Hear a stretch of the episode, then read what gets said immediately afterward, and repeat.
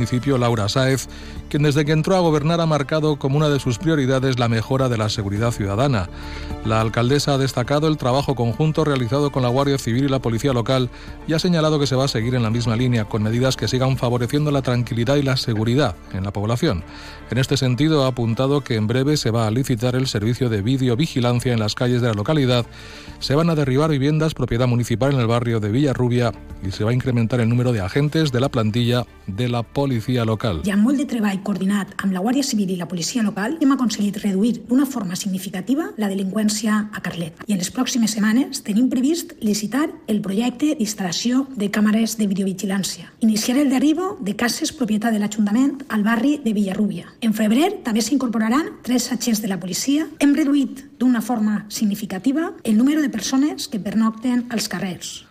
Por otra parte, y también en materia de seguridad, en este caso seguridad vial, el Ayuntamiento de Carlet está realizando unas obras para instalar reductores de velocidad en varias calles en las que se harán cortes puntuales de tráfico. La inversión es de 28.000 euros.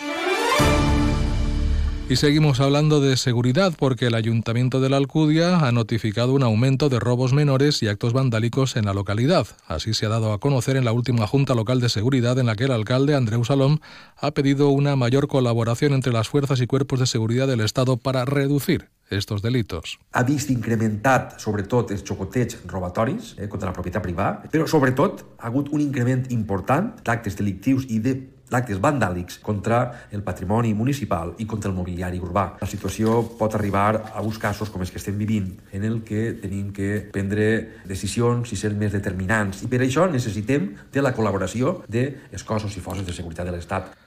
En la reunión también se ha abordado un seguimiento de las víctimas de violencia de género, las denuncias presentadas y los recursos municipales disponibles, asimismo de las actuaciones en materia de prevención, detección y sensibilización que se hacen en la localidad a todos los niveles, incluyendo los centros educativos. Desde el ayuntamiento han recordado que la Alcudia cuenta desde 2014 con el servicio Biogen, que garantiza la protección y atención a las víctimas de violencia de género.